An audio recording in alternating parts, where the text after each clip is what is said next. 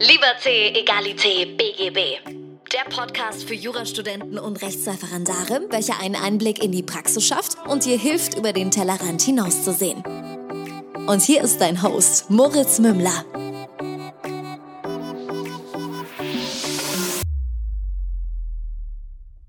Servus und herzlich willkommen zu einer neuen Folge von Liberté, Egalité, BGB. Mein Name ist immer noch Moritz Mümmler und ich begrüße dich ganz herzlich zu deinem Lieblingsjura-Podcast.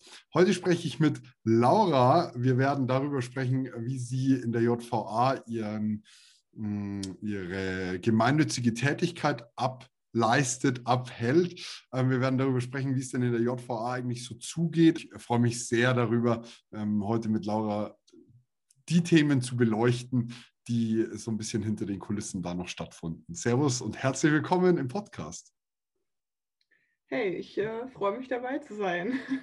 wir, wir haben gesagt, wir starten mal so ein bisschen, dass wir erstmal darüber sprechen, wo du denn gerade stehst, dass wir dich einordnen können. Ähm, du studierst Jura, ich äh, weiß es aber nicht ganz genau, was der aktuelle Stand ist. Ähm, also ich äh, bin momentan im zwölften Semester. Gott, jedes Mal, wenn ich jemanden fragt nach dem Semester, denke ich mir nur so, Gott, nee. ja, ähm, ich bin in der Examensvorbereitung und äh, schreibe nächstes Jahr im Februar voraussichtlich das erste Staatsexamen. Ja, ja cool. Also ähm, schon in einem ja, fortgeschrittenen Bereich. Das heißt, du hast schon so ein bisschen mehr Perspektive auf das Ganze. Genau. Und den Schwerpunkt habe ich auch schon geschrieben. Also, War der auch in die strafrechtliche Richtung dann?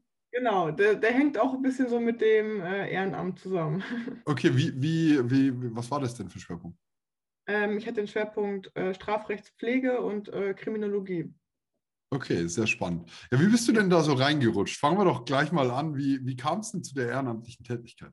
Ähm, also ich habe den Schwerpunkt angefangen in Strafrecht und äh, ja, im Schwerpunkt Fachbereich gibt es einige äh, Dozenten, die sich da generell ehrenamtlich ähm, betätigen und die haben dann jedes Semester so einen so Vortrag gehalten darüber, welche ehrenamtlichen Tätigkeiten man von, der Schule, von, von, von der Universität aus machen kann. Das war dann sowas wie Strafverteidigung für Drogensüchtige oder so oder so wie so ein Campingausflug mit Strafgefangenen. Das klingt jetzt erstmal komisch, aber ich glaube, das ist so voll, also ich, jeder, der dabei war, den ich kenne, hat gemeint, es war so voll die krasse Erfahrung.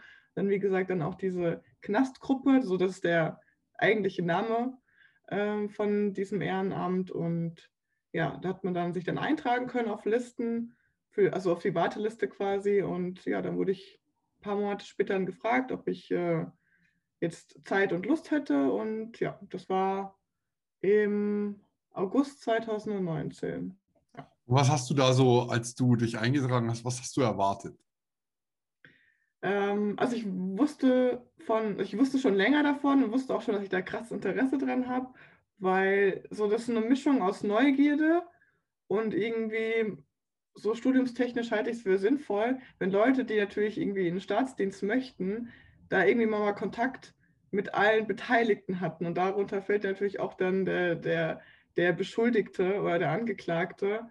Und ja, also so eine Mischung aus Neugierde und irgendwie Berufserfahrung sammeln wollen, so, also einfach so Praxiserfahrung, weil sonst hat man ja mit Strafgefangenen oft halt nichts zu tun. Und ich fand es irgendwie einfach äh, wichtig für mich selbst, die Erfahrung zu machen. Ich muss gleich dazu sagen, ich wollte diesen Podcast unbedingt deshalb machen, weil ich äh, der ganzen Crowd, die hier zuhört, einen Podcast schuldig geblieben bin, nämlich den in der, aus der JVA, äh, die wir in Straubing besucht haben im Referendariat. Und ich fand es auch sehr, sehr eindrücklich und sehr, sehr spannend und hatte da so ein paar Sachen äh, dazu zu sagen. Und deswegen äh, holen wir das gerade hier bei mir ein Jahr zu spät nach, aber das ist voll in Ordnung. Und ich sehe das ganz, ganz, ganz genauso. Wer Menschen in den Knast packt, muss wissen, wie es da ausschaut, muss wissen, was ja. ist die Folge und kann nicht so rein abstrakt darüber entscheiden.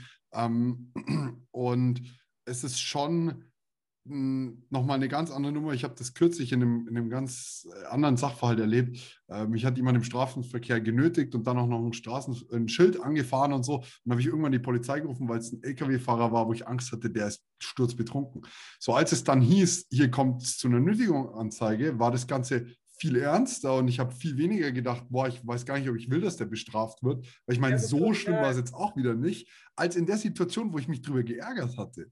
Und es war ein Moment für mich, wo ich mir gedacht habe, selbst wenn der jetzt nur 30 Tagessätze kriegt, fände ich das trotzdem irgendwie nicht so cool. Ja. Und da- das ordnet das Ganze ein bisschen ein. Es wird auf einmal realer. Ja, genau. Ja. Dass man sich so bewusst, so das geht nicht nur, es geht über die eigene Wut und Frustration hinaus, sondern es betrifft halt ein anderes Menschenleben so irgendwie nachhaltiger, als wenn man Ja. einfach irgendwie jetzt so sich streitet und dann ja so privat streitet in dem Sinne. Ähm, wie hat es dann stattgefunden? Wie war der Zugang für dich? Wie hast du, wie hast du da angefangen? Dann bist du gleich in die JVA gekommen oder gab es eine Art Vorbereitungskurs? Ähm, nee, es gab keinen Vorbereitungskurs, aber ich war davor schon mal in der JVA. Also der Schwerpunkt hat auch, ähm, also wir haben da so ein Teilfach, äh, das ist ähm, Strafvollzugsrecht und da hat man die Möglichkeit, diese JVA zu besuchen, um eben mal zu gucken, wie es in so einer JVA aussieht. Da hat man so eine Rundführung bekommen. Deswegen war ich schon mal dort, ähm, aber an sich hat man nicht wirklich eine Einweisung bekommen. Also ich bin dann dahin, also es ist natürlich immer in der Gruppe, wir fahren da immer zusammen mit einem Auto hin, das ist die JVA äh, Rohrbach. Die ist nicht in Rohrbach, die ist in Wöllstein. Irgendwie das Gefühl, äh, JVAs haben oft ähm, andere Namen, damit sie nicht mit dem Ort, in dem sie eigentlich sind, äh, in Verbindung gebracht werden. Das wusste ich bis dato auch nicht.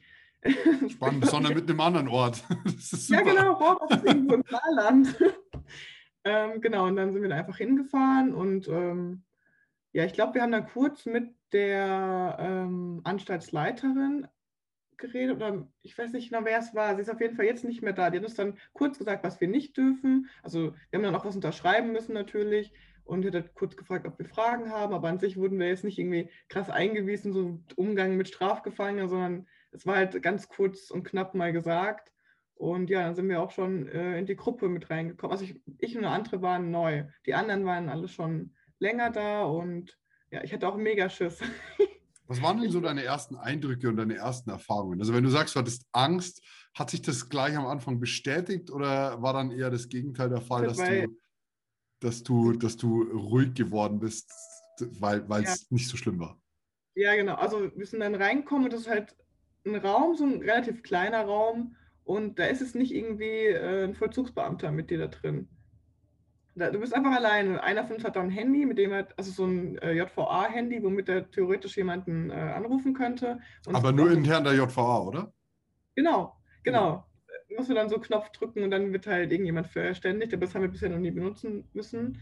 Ähm, ja, und dann sind da so, ja, so acht Gefangene auf so drei bis fünf Studenten.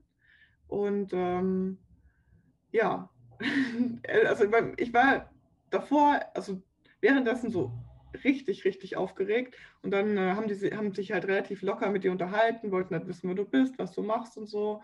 Und dann irgendwann, die sind auch nicht so viel älter als wir gewesen. Die sind auch teilweise so in den 20ern, 30ern. Ähm, ja, und dann hat man halt relativ schnell gemerkt, so das ist einfach eine lockere Atmosphäre, auch wenn es jetzt komisch klingt, aber es hat sich ganz schnell gelegt, dass es einfach so ein offenes Gespräch wurde und man da nicht mehr so voreingenommen ist. Weil man ist natürlich erstmal eingeschüchtert, wenn dann halt so ein paar Leute sitzen, wo du weißt, ja, die hocken jetzt in U-Haft und äh, wer weiß, was das für Leute sind, aber im Endeffekt sind es halt, also ich habe immer, ich sage immer oft, wären die jetzt nicht in der JVA, könnte ich mir genauso gut vorstellen, dass ein paar von denen auch genauso gut meine Freunde sein könnten. Und Hm. genauso sind die Gespräche dann auch. Ah, also sitzen die in Genau. Untersuchungshaft, mit denen du da zu tun hast. Genau. Ja, es Okay. gibt drei Knastgruppen, ähm, zwei, nee, jetzt bin ich mir, also es gibt auf jeden Fall drei. Und die einen haben äh, U-Haft-Leute und äh, die zweite Gruppe hat Leute, die gerade verurteilt wurden und deren Vollzugsplan in dem Moment gemacht wird, weil dann haben die noch nicht so viel Freizeitmöglichkeiten. Und diese Knastgruppe ist quasi so ein Ausgleich dafür, weil in der U-Haft, wenn du gerade erst verurteilt wurdest, hast du noch nicht ja, so die gleichen Nach der U-Haft, oder? So, Weil man wird, wird nach der U-Haft wirst du verurteilt. Nur zum Verständnis. genau. Die hocken dann so Genau. lange, bis sie quasi ihre Hauptverhandlung haben oder Revision. Die hocken auch teilweise halt bis Genau, okay. der Instanzenzug fertig ist. okay. Ja. Ja, sehr spannend. Wir waren in der JVA in Straubing. Da kommst du tatsächlich nur hin, wenn du über, ich glaube, sechs Jahre sitzt. Ähm, das heißt, Mhm. äh, Hoch, Hochsicherheitsgefängnis, ähm, wirklich nur die, die schweren Jungs. Und das war schon Ja. auch echt ein spannendes Gefühl, da hinzukommen und dann durchgeführt zu werden von jemandem, der nicht mal eine Waffe trägt. Und ich war so, wie, du, du trägst keine Waffe? Und er so, nee, brauche ich nicht. Weil wenn mich hier jemand angreift, Ja. gibt es mindestens zehn, die Hafterleichterungen haben wollen und dem Angreifer mal gehörig in die Schranken weisen. Und das fand ich sehr, sehr spannend, dass da halt auch einfach Ja. man sich auf die Psychologie des Menschen verlassen kann. Ähm, ich meine, vor äh, ungefähr 15 Jahren hat es dann einen schweren Fall gegeben, dass eine Psychologin tatsächlich als Geisel genommen worden ist. Aber das war auch das, so das erste und letzte Mal. Ja, den Fall Das-. Den, den Fall kennst du, das war in dem Gefängnis. Und für mich, es war auf jeden Ja, Fall sehr spannend, die, die Zellen zu sehen. Und irgendwann habe ich mich aber gefragt, ob diese, diese Knastführungen nicht eigentlich sind wie ein, wie ein Zoobesuch. Also ich, ich, ich fand es total befremdlich, jetzt dahin zu kommen und jemandem in die, in die Wohnung, in Anführungsstrichen in die Wohnung zu gucken. Ich meine, will ich bei mir auch nicht. Also es war schon ein bisschen ein mulmiges Gefühl, Also auch unangenehm. ja. habt ihr eingerichtete Zellen gesehen? Oder? Ja, wir haben tatsächlich von, Also Zellen, wo eigentlich jemand. Ja, die waren gerade Okay. auf Arbeit und dann wurden uns die Zellen gezeigt. Okay, okay, das verstehe ich. Das ist eigentlich wirklich eigentlich voll der Privatsphären Aber gut, ja, ja. Ja, man hat ja wieder kein Gesicht zu der haben Person, auf man jeden Fall nur leere. Ja, aber Ja, klar. Das, das, das war extrem spannend und ja, ähm, ich, ich fand einfach so diesen, zu verstehen, dass es da drin ja einen, einen, eine Art Gesellschaft, es ist ja trotzdem wieder eine Gesellschaft, es findet ja Leben dort statt und wie Ja. das dann vorhanden ist, fand ich super spannend zu sehen. ja, mega. Ähm, ich finde auch, also in der JVA Rohrbach äh, sitzen nur Leute bis zu fünf Jahren. Also darüber hinaus, also wir hatten auch zum Beispiel Leute, die jetzt wegen ja, etwas äh, schwereren Delikten angeklagt wurden und die würden jetzt wahrscheinlich dann nicht in, JVA, in der JVA Rohrbach landen, aber für die U-Haft ist natürlich dann erstmal egal. Und äh, die haben uns auch gemeint, also es, die gibt es seit den 90ern, die Knastgruppe, und äh, da ist nie was passiert. Aber ähm, wenn wir reinkommen in die JVA, müssen wir immer erstmal, also das ist immer so ein größerer Eck, je nachdem wer da ist, sind die manchmal auch ein bisschen unfreundlich, ich weiß auch nicht. Oder ja, manchmal muss man halt dann Schals ausziehen oder Ketten. Oder manchmal sind die jetzt einfach so ein bisschen empfindlich und sagen, nee, besser nicht. Und weil ja jemand so den Schal zuziehen könnte oder so. Und ähm, die Vollzugsleiterin hat dann auch zu uns gemeint, ja, sollte da jemals was passieren, sollte sich jemand mal im, im Ton vergreifen oder aggressiv werden, müsste man sich da keine Gedanken machen, weil die anderen Häftlinge den dann direkt in die Schranken weisen würden, weil die wüssten, wird da einmal was Dummes passieren, wäre diese Knastgruppe halt weg. Und das für die ja eigentlich, gerade für Leute in der U-Haft sitzen, die sonst eigentlich nicht, die dürfen kaum was, die dürfen nicht arbeiten, die haben wenig, die haben teilweise gar keinen Kontakt zu ihren Verwandten. Ähm, für die ist es so, so der Schlüssel zur Außenwelt manchmal, weil sie halt mehr nicht machen dürfen oder nicht mehr nicht haben. Deswegen, ja, das ist, was du sagst, dieses, die haben so eine eigene Gesellschaft da und wenn jemand sich mies verhält, dann kann es sein, dass die Häftlinge untereinander sagen, nee, stopp, müssen wir jetzt irgendwie unterbinden. So die, die, die spannendsten Erkenntnisse oder die spannendsten Geschichten, die du so für dich mitgenommen hast, die dir Häftlinge im, im Zuge des Ganzen erzählt haben oder was du halt so gemerkt hast? Ähm, ich habe mich mal mit einem unterhalten, der saß wegen äh, Drogendealen. Also der hat Drogen, der hat Drogen hergestellt und dann verkauft. Und äh, mit dem habe ich darüber geredet, äh, über die Haftstrafe von Drogendelikten, äh, dass man ja in dem Sinne ja Drogen verkaufen würde an Leute, die das ja irgendwo freiwillig kaufen. Mhm. Und dann haben wir halt über diese, die, die Stra den Strafrahmen so geredet. Und er meinte so, er findet es voll angemessen, dass der Strafrahmen so hoch ist, weil man wird ja damit ähm, das Leben von jemandem zerstören, wenn man ihn drogensüchtig macht. Und das fand ich so voll reflektiert für jemanden, der Drogen vertickt, so, dass er selbst sagt, ja, nee, finde ich fair. So, weil du Mhm. zerstörst ja ein Leben. Und also viele von denen sind relativ reflektiert. Also ein paar von denen, klar, so, die sind ja nicht. Die Ja, manche lernen es größten nie. Lügen. So. Genau, aber manche sind, sind da richtig reflektiert und wissen aber auch, dass die Wahrscheinlichkeit, dass sie wieder hier landen, relativ groß ist, weil sie selbst sagen, ja, was soll ich draußen machen? Also ich komme mir nicht in andere Verhältnisse, ich komme wieder zurück zu der und der Familie, der und den Freunden Und ja, das finde ich immer richtig krass. Das ist so, das sind nicht irgendwie grundauf böse Menschen, sondern irgendwie auch, ohne es jetzt relativieren zu wollen, irgendwie Opfer ihrer eigenen Umgebung. Aber denen ist schon klar, dass was sie machen verwerflich ist. Das ist nicht so, als würden, würden die das gut finden und nur an das Geld denken, aber ja, das Ich habe vor einiger Zeit mal einen Podcast gehört, sehr, sehr lang her, aber von einem mittlerweile Antidrogenbeauftragten, der früher selbst süchtig war und dann äh, angefangen hat, den Jugendlichen zu erzählen, schaut mal, nicht, das ist nicht wie der Polizeioberwachtmeister Huber immer sagt, Drogen sind scheiße, die machen am Anfang Spaß. Das ist das Problem, warum sie so unfassbar gefährlich sind. Und wenn ihr dann in den Jugendknast kommt, dann, dann fängt es erst richtig an, weil da werdet ihr zu den Profis. Da lernt ihr auf einmal, auf einmal den kennen, der die Waffen verkauft. Da lernt ihr auf einmal den kennen, der euch irgendwie mit, mit äh, Materialien ausstatten kann, der ein größeres Netzwerk kriegt. Und auf einmal findet im Jugendknast eine Spezialisierung statt und ein, einen Turbomodus auf den eigentlichen, auf das eigentliche Problem. Und ja. das stelle ich mir schon schwierig vor, wenn du mal ein, zwei, drei Jahre den Anschluss an der Gesellschaft komplett verloren hast, dann glaube ich schon, dass es nicht einfach ist, den wieder zu finden. Und viele sehen es ja durchaus als deren Lebensunterhalt an, also praktisch als deren Lebensgrundlage zu sagen, ja, ich mache halt so ein paar halbscharige Sachen, wenn nicht sogar gleich wieder kriminell. Ja, ja, ich hatte, wir hatten auch einen, also er war nur ganz kurz irgendwie in der Gruppe. Der war zu dem Zeitpunkt, glaube ich, so 19 oder so, der war auf jeden Fall relativ jung oder vielleicht auch 20, so um den Dreh rum. Und der hat äh, schon gesessen mit 15, glaube ich. Also der hatte ziemlich, der muss irgendwas, wenn du als Jugendlicher schon äh, eine Haftstrafe kriegst, muss man ja schon relativ, er muss schon relativ aussichtslos gewesen sein. Hat auch, ich glaube, bestimmt vier, fünf Jahre hat er gesessen. Dann war der ein halbes Jahr draußen. Überleg mal, mit 15 du kommst rein, dann gehst, kommst du vielleicht irgendwie, keine Ahnung, mit 18, 19 raus. Du hast, du hast ja kein soziales Umfeld, du hast keine Schule gemacht, du hast keine Ausbildung. Und dann hat er auch gemeint, ja, nach einem halben Jahr war ich halt wieder hier. So, der, der, war, der wurde einfach das quasi jetzt seine, seine persönliche Entwicklungsphase einfach in der JVA gemacht. Und ja, du findest ja dort auch äh, wenige Menschen, die dich an die Hand nehmen und wenige Mentoren, die dir zeigen, wie es richtig Eben, geht. Also ich meine, keine Eltern in dem Nein, das ist ja, das ist ja viel mehr, du, du, wirst ja immer mehr zu dem, mit dem du dich umgibst und da, da umgibst du dich ja zwangsweise mit Kriminalität.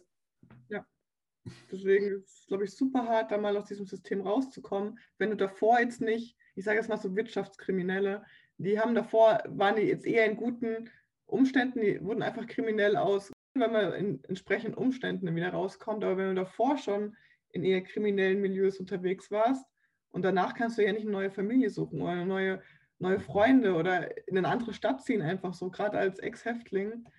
Deswegen ja. ist ja dann das, was man am Ende macht, also diese, diese Resozialisierung so unfassbar wichtig. Hast du da auch schon mal was mitbekommen oder ist das äh, eine ganz andere Gruppe, wo du, wo du nichts mit zu tun hast? Ähm, da nicht so wirklich. Also ich kriege nur manchmal mit, dass die dann nach der, also wenn die dann frei kommen sollten, also nicht verurteilt werden, dass sie dann oft, ähm, oder wenn die Auflagen kriegen, teilweise müssen die dann äh, in Reha, also Drogenentzug. Ähm, aber ansonsten habe ich da ja noch nicht viel mitbekommen. Bislang mhm. auch nicht so also ein paar von denen haben ja mehrmals gesessen. Es klang auch nicht so, als wäre das jetzt so ein krass erfolgsversprechendes Resozialisierungsprogramm, aber ist natürlich auch schwierig. Ich hatte, als wir in der JVA waren, ähm, zu der Zeit, als wir dann im, in der Sicherheitsverwahrung waren, so im Sicherheitsverwahrungstrakt, ähm, den haben wir uns auch angeschaut und da haben wir dann gesehen, dass man das ja unterscheiden muss zwischen dem Vollzug der Strafe und letztendlich einfach nur der Verwahrung. Ähm, und was unfassbar spannend war, ist, als wir rausgegangen sind, mussten wir tatsächlich ein bisschen schneller gehen, weil die gerade vom Mittagessen kamen, beziehungsweise von der Arbeit zum Mittagessen in ihren Trakt. Und es war wirklich schon ein Pulk von 35 Männern, die alle in der Sicherheitsverwahrung waren. Was ein wirkliche, also was eine wirkliche Nummer ist, weil wenn du 35 Männer hast, die sicherheitsverwahrt sind, die, die haben ja an sich nichts mehr zu verlieren, außer nochmal ja. in den Vollzug zu kommen. Ja. Und die waren eigentlich bis auf ein, zwei echt normal und neutral. Einer hat gemeint, kommt doch nochmal vorbei, wir haben noch ein paar Zimmer frei und bei uns kann man auch länger bleiben. Ähm, das war fast ein bisschen lustig. Und einer hatte ganz, ganz langes schwarzes Haar, war ganz bleich, war wirklich so ganz blass und hatte einen Blick, der dich bis auf die Knochen abgezogen hat. Also ich muss ich wirklich, kann ich nicht anders sagen, ausziehen reicht nicht. Und der hat, der ist an uns vorbeigegangen und der hat seinen Kopf nicht von uns genommen. Der hat sich die ganze Zeit, der hat den 180 Grad gedreht und uns oh. angestarrt. Und das war echt sketchy. Und gleichzeitig hatte ich ein riesiges Bedürfnis, mit diesen Menschen über ihre Lebensgeschichte zu sprechen. Also es war ein totaler Zwiespalt in mir. Irgendwas hat geschrien, so, boah, da, da, da musst du weg. Und der, der andere Bereich in mir hat einfach gesagt, ich will unbedingt hören, wie ticken die, was passiert in deren Kopf. Und dann habe ich überlegt, hey, ich müsste eigentlich mal bei der JVA anfragen, ob man da ein Buch schreiben darf. Aber ich weiß halt auch nicht, erzählen die, die Häftlinge einfach so ihre Geschichte? Ähm, wie sehr kommst du auf den Grund? Ähm, aber das ist natürlich auch so ein, so ein Hintergrundgedanke, warum ich sage, ich will da unbedingt mit dir drüber sprechen, weil es ja, ja, mich so an der Basis schon interessiert. Voll die Faszination, aber gleichzeitig hat man halt unfassbaren Respekt davor, weil man ja nicht weiß, wie die Menschen denken, weil man ja selbst anders denkt. Ähm, aber im, also in der Regel, also bei uns sind die relativ offen, was ihre Taten angeht. Also klar, dass viel dazu gedichtet, das merkt man manchmal. Manchmal merkt man, wie sie reden und dann merken, hm, okay, wenn ich das jetzt normal weitererzähle, dann komme ich, dann stehe ich vielleicht in einem schlechteren Licht. Und dann erzählen die irgendwas dazu und du weißt ganz genau, das ist jetzt Blödsinn. Also das, du merkst einfach, ähm, und äh, ja, aber in der Regel erzählen die dir schon ziemlich detailliert, was sie gemacht haben. Manchmal ist da, schwingt auch so ein bisschen Stolz mit, habe ich so das Gefühl.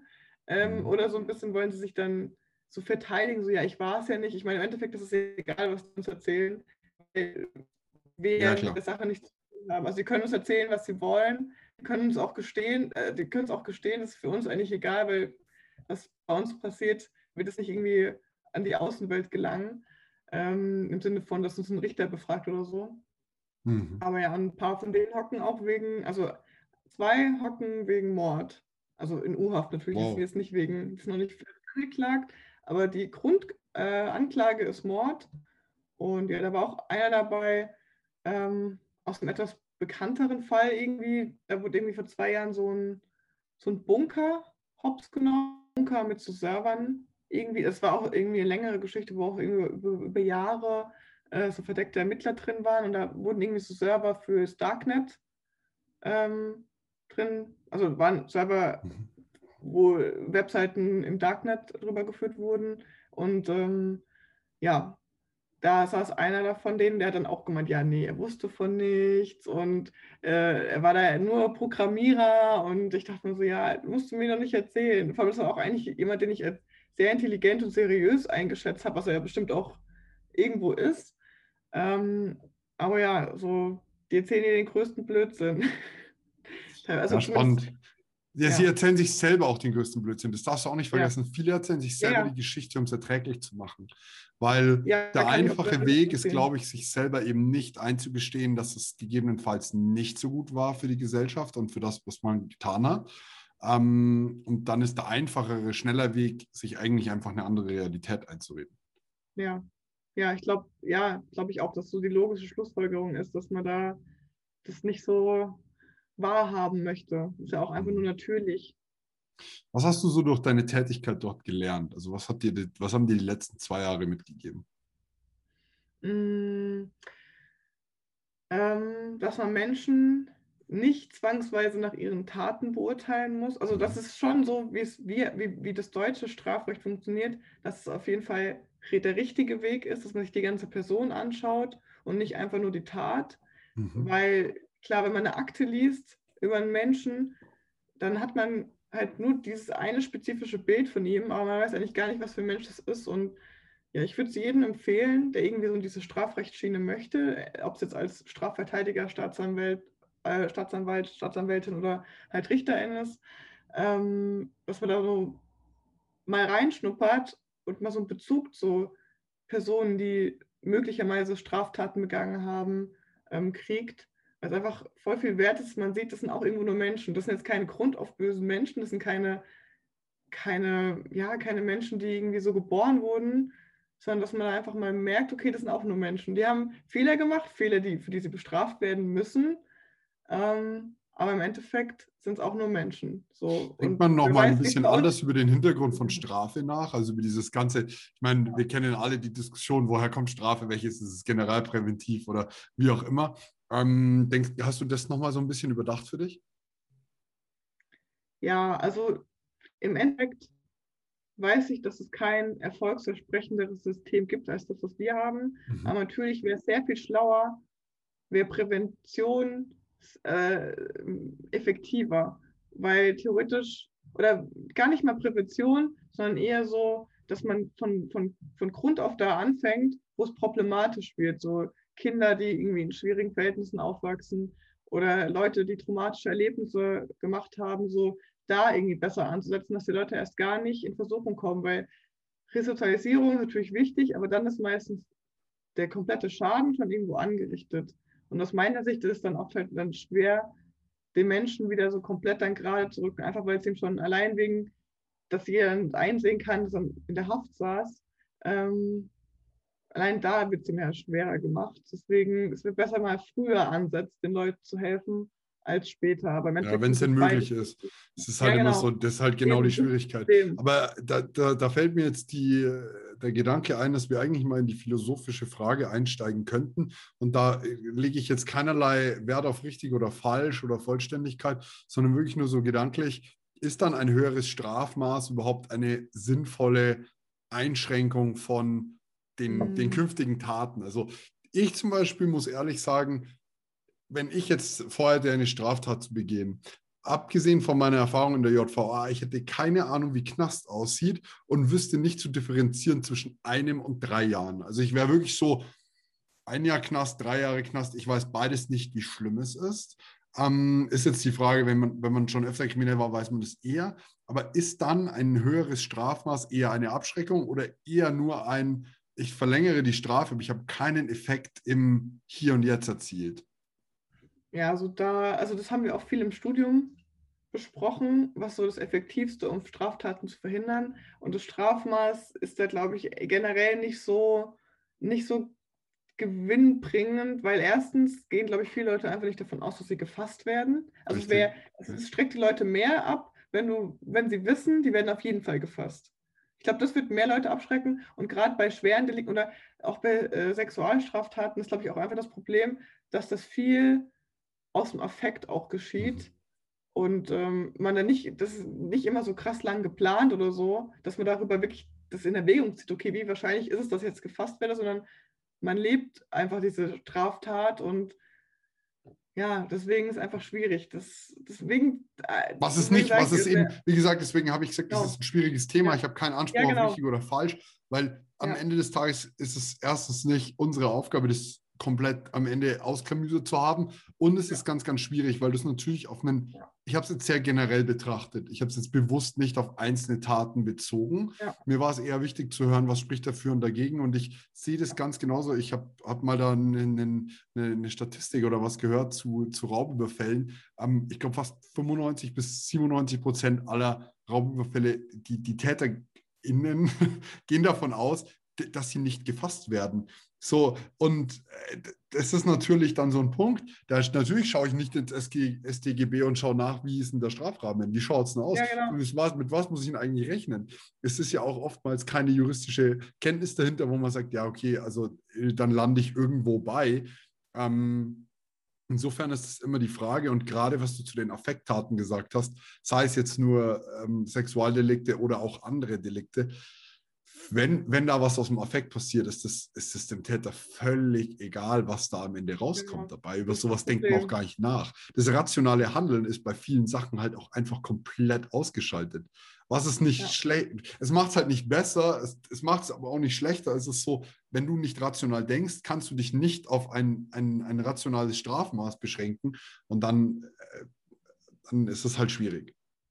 Ja, nee, sehe ich genauso. Ich denke auch, dass dieses, diese Strafrahmen, die sind halt eher so für die Justiz gedacht und auch natürlich oft politisch motiviert. Also wenn, also klar, wenn der Druck von der Gesellschaft groß wird, dann möchte man natürlich dem entsprechen, weil viele ja gerade auch, wie, also bei Sexualdelikten oft nicht nachvollziehen können, warum ist der Strafrahmen so niedrig, aber warum sitzt man für Steuerhinterziehung so lange und so. Und das kann ich auch nachvollziehen, dass Laien da dann auch denken, das, wo ist da die Gerechtigkeit und die müssen länger weggesperrt werden. Ich glaube, dafür ist dann der Strafrahmen wichtig, dass man einfach schaut, wie lange ist es jetzt angebracht, jemanden wegzusperren und wie lange ist es auch gut, auch für die Gesellschaft natürlich, ähm, dass er mhm. dann nicht mehr auf einen Fuß kommt. Aber ich glaube, so Abschreckungswirkung hat es kaum eine. Hm. Hast du dich über das Thema mal mit, mit äh, Häftlingen unterhalten? Ähm, ja, wie gesagt, nur bezüglich ihrer Taten so und bezüglich diesem, diesem Drogendealer. Da war, aber, aber ansonsten, die haben aber auch natürlich, also was Sexualstraftaten angeht, haben die ein sehr klares Bild, dass generell so eine JVA, wenn du da wegen irgendwas sitzt, wegen der Vergewaltigung und, oder sei es Kindesmissbrauch, irgendwas so in die Richtung, dann bist du einfach dann rangniedrigster. Dich will, mit dir will niemand was zu tun haben. Ja. Genau, da, genau, das ist dann so nochmal eine Extrastrafe neben der eigentlichen Haftstrafe, weil auch die Vollzugsbeamten teilweise auch gegen dich feuern. Also eigentlich weiß ja niemand, wegen was er sitzt, aber ich habe schon mit ja, es kommt halt raus. Das, das ist halt... Genau. Und dann haben, also darum haben wir schon viel geredet, haben die auch gemeint, ähm, wird jemand meiner Schwester oder meiner Mutter was antun, ich würde den umbringen und ich würde nicht mal irgendwie in Revision gehen. Also so, so ein klares mhm. Bild vertreten die dann, dass es denen dann egal wäre. So, wenn jemand ihnen was an, also wenn jemand Frauen in ihrem Umfeld was antun würde, dann mhm. würden die dementsprechend handeln. Also klar, das ist natürlich leichter hergesagt, ja, klar, aber eher so ein Selbstjustiz geprägtes genau. Verhalten. Was halt genau. wieder schon die Parallelgesellschaft in Anführungsstrichen außerhalb des Gefängnisses darstellt, in der äh, sich die Menschen dann halt teilweise bewegen. Ja. Was, was sind denn dann so die Unterhaltungsgespräche, die du dann generell mit denen führst? Also, was, was macht ihr den ganzen Tag? Was ist die, was ist die Aufgabe? Die, die Bespaßung der Häftlinge? Oder? Ja, also wir reden eigentlich wirklich über Gott um die Welt und es ist die Gespräche sind immer unterschiedlich gewesen. Manchmal reden wir, gerade wenn jemand neu dazu kam, haben wir halt, also hat er oft dann über seine Tat geredet oder wir haben auch manchmal einfach nur über Horrorfilme geredet, über gesellschaftliche Themen. Wir haben auch mal über den Berliner Raserfall geredet. Also sie sind da schon mhm. sehr äh, interessiert immer und wollen dann auch irgendwie von uns unsere Meinung hören. Und oft wollen sie auch, also klar, wir dürfen dir natürlich keinen juristischen Rat geben, aber oft wollen die dann über ihren eigenen Fall reden und wie wir das ein, also wie wir das auch sehen, weil das beschäftigt die natürlich, wenn du auf ein Urteil wartest und es dann, ob deswegen ja, Mordvergleich ja, oder wegen Totschlag, dann sind die halt so voll ja, selbst unsicher und wollen dann irgendwie von uns hören, was, was Sache ist und so. Aber manchmal sind auch ganz belanglose Themen dabei. Manchmal erzählen die auch einfach so aus dem Alltag, aus ihrem Haftalltag oder mal kam jemand rein und der hat dann auf einmal irgendwie neue Tattoos. So, also so richtig klassisch, so eine Träne im Gesicht. Und ich war dann so, hä, das hattest du das letzte Mal noch nicht, oder? Und er so, nee, wir haben uns eine äh, Tätowiermaschine irgendwie, ich weiß schon gar nicht mehr aus was, also auf jeden Fall richtig irgendwie aus einem Kuli und ähm, ich habe vergessen, was der Motor war. Ein Rasierapparat, genau. Die haben sich aus dem Rasierapparat eine Tattoo-Maschine gebaut. Die wurde natürlich dann gefunden, weil fällt natürlich auf, wenn Häftlinge frisch gestochene Tattoos haben. Und ich dachte, ich war einfach so richtig fasziniert, wie kreativ die werden. Das ist ja das Spannende. Wenn du diese Kreativität in ja. der Gesellschaft auf die Straße bringen würdest, hättest du halt einfach einen, ja. einen genialen Menschen, der, der erfinderisch tätig sein kann. Also, das ist, äh, ich meine, allein die Kreativität, aus was man denn Waffen oder Verteidigungsmittel im Knast bauen kann, mhm. ist halt, äh, das ist, das ist ausufernd. Ich meine, wir, wir ja. kennen wahrscheinlich alle das Instagram-Profil aus dem Knast. Wenn der dann so zeigt, äh, wo, wo er seine Handys versteckt hat und wie auch immer, ja, ist schon spannend, ist schon kreativ so. Ja, ist absolut faszinierend. Manchmal kommen die auch mit einer Selbstverständlichkeit irgendwie rein, erzählen dir was. Das für einen normalen Menschen, der nicht in der Gefahr sitzt, denkt nur so, was? So, Wie zum Beispiel, was fällt dir da so ein? So, die kamen mal so 20 Minuten später alle und wir dann so, ja, was war los? So, ja, da hat jemand eine Rasierklinge verschluckt und dann gab es halt so ein bisschen Probleme und äh, deswegen konnten, konnten die Vollzugsbeamten uns erst später reinbringen. Und wir alle nur so, okay, geht's dem gut? Und die so, ja, keine Ahnung. Als wäre das das Normalste der Welt, dass jemand Rasierklingen schluckt und dann auf der Krankenstation landet. Aber dort anscheinend schon. Ja. Sau spannend. Echt mega, ja. mega, mega coole Einblicke. Ähm, wie lange machst du das Ganze jetzt dann noch? Ja, also wie gesagt, momentan wegen Corona ist es natürlich schwierig. Ich hoffe, dass es jetzt bald wieder losgeht. Ähm, die sind da manchmal ein bisschen, ja, langsamer in der Planung in der JVA, aber trotzdem bemüht natürlich, dass es weitergeht. Deswegen ja, hoffe ich, dass es bald weitergeht. Und ähm, ich glaube, offiziell darf man es machen bis zum Ref. Ich glaube, okay. wenn ich dann Ref. Ja, man kann aber seine Ref-Station auch im, äh, im, in der JVA ja. absolvieren. Könnte ich mir auch gut vorstellen. Also ja, mega, mega cool. Ja. Spitze. Ähm, dann danke ich dir ganz, ganz, ganz herzlich für diesen super subjektiven persönlichen Eindruck aus deiner Tätigkeit. Ähm, wenn ihr mal vorbeischauen wollt bei ihr, dann schaut mal rein bei uh, Not Your Typical Law Student. Wenn ich das, habe ich richtig gesagt, oder? Ja, hast du. Hervorragend. Ich schreibe es auch nochmal in, in die Beschreibung unten rein. Und ähm, dann vielen, vielen Dank für diesen Einblick und sehr, sehr schön, dass wir darüber sprechen konnten. Ich fand es mega spannend. Ja, ich auch und danke. Ich habe mich voll gefreut, dass du mich deswegen gefragt hast. Sehr gerne. Ich wünsche dir was. Ja. Mach's gut. Ich wünsche dir auch was. Tschüss.